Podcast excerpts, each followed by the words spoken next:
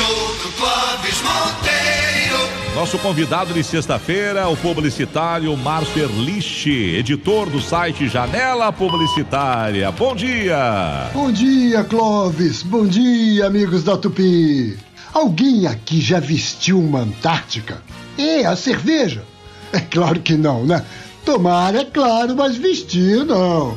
Só que veja só, você já pode vestir uma Antártica. Essa semana, para comemorar que está fazendo 135 anos, a Antártica resolveu fazer uma parceria com a grife de estamparias Blue X para lançar uma coleção de roupas batizada de Cria do Rio. Eles fizeram uma série de camisetas em que a marquinha da Antártica está lá ou o desenho do rótulo da cerveja com frases que vão fazer as pessoas se lembrarem da marca, como a boa, qual é a boa, tamo junto.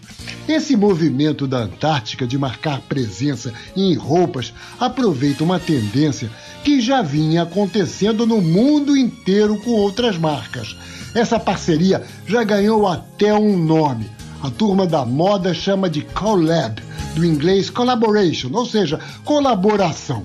A ideia das collabs é juntar força. A competição no mercado não está fácil e, do mesmo jeito que as grifes vão buscar parceria com celebridades, por que não com marcas de bebidas ou de produtos de tecnologia?